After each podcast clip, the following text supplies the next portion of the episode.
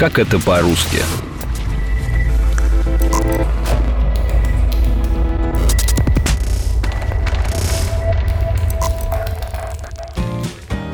Лица людей, играющих в лото, напоминают мне физиономии мальчишек, жующих целыми часами резину, чтобы один раз щелкнуть ею. Приходилось мне видеть всякие дурацкие игры, но такой идиотски бессмысленный, как лото, целый год ломай голову, не придумаешь. Так описывает эту игру писатель-сатирик Аркадий Аверченко в рассказе «Лото Тамбола». Тамбола, или скорее Томбола, неаполитанская настольная игра, которая появилась чуть позже лото. В ней участники покупают билеты с цифрами. Номера выбираются случайным образом и объявляются ведущим, а игроки отмечают их на своих билетах. Кто первый все заполнит, кричит «Тамбола!»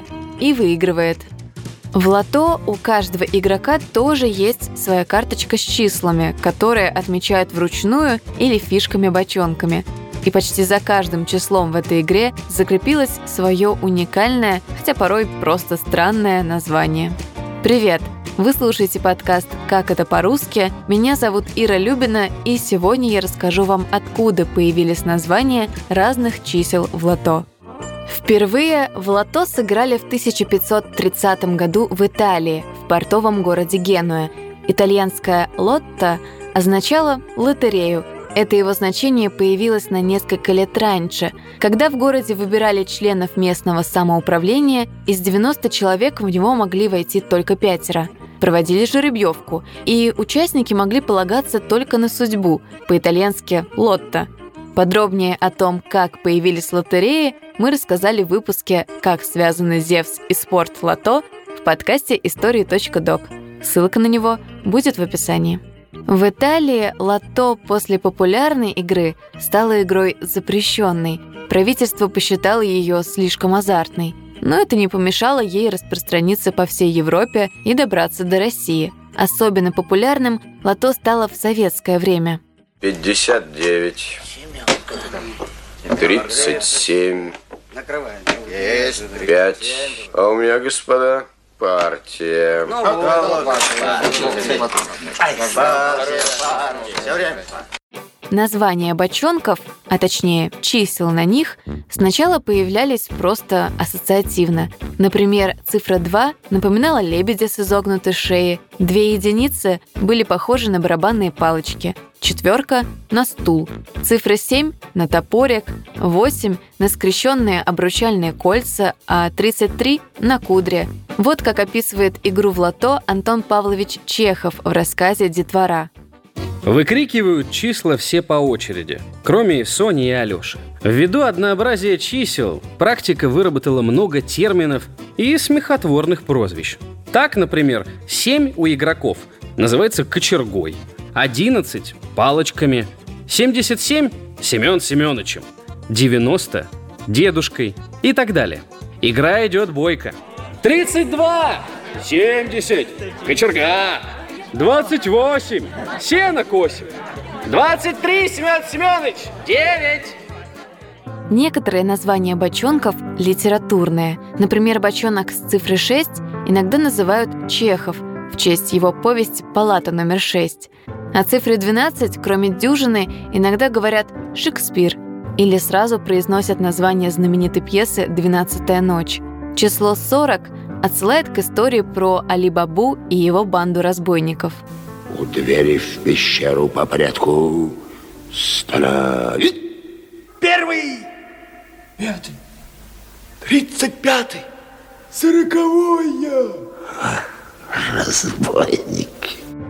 Цифру 15 называют 15-летним капитаном в честь приключенческого романа Жюль Верна, а 39 — в честь Ветхого Завета, который состоит из 39 глав. В советское время некоторые бочонки приобрели новые названия. Иногда они отсылали к адресам, например, к Московскому дому 38 на Петровке, где находилось здание уголовного розыска. Иногда к музыкальным строчкам. Число 51, к примеру, связали со словами из песни «Трус не играет в хоккей». Звенит в ушах лихая музыка атаки, Точней, отдай на клюшку посильней ударь. И все в порядке, если только на площадке. Великолепная пятерка и вратарь За числом 17 закрепились слова из песни Высоцкого. Где твои 17 лет на большом каретном? А где твои 17 бед на большом каретном? А где твой черный пистолет на большом каретном? А где тебя сегодня нет на большом каретном? А вот число 38 в какой-то момент стали ассоциировать с советским мультфильмом про одноименное количество попугаев. Давайте лучше спросим у попугая. Давайте, давайте спросим у меня. Спрашивайте. Я хочу измерить свой рост. Ты не мог бы мне помочь? Могу. Я могу измерить твой рост в попугаях. Некоторые цифры на бочонках лото носили названия знаменательных событий или отдельных советских и зарубежных героев. Например, 63 – Терешкова, которая в 63 году стала первой женщиной-космонавтом. 61, соответственно, Гагарин, побывавший в космосе 12 апреля 61 года. Бочонок 48 в некоторых играх называют 48 половинку просим или сено косим, а в некоторых источниках 48 Пеле, видимо, в честь 48-часового перемирия, которое было заключено во время войны в Биафре между сепаратистами и нигерийской армией в честь приезда знаменитого футболиста. Остальные в порядке очередности.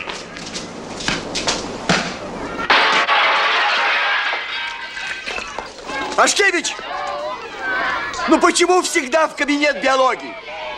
Ты можешь хоть раз попасть кабинет географии. Придешь и застеклишь.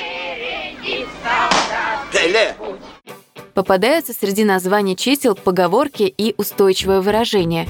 82 бабушка надвое сказала, 25 опять 25, 75 7 пятниц на неделе, 23 два притопа, три прихлопа.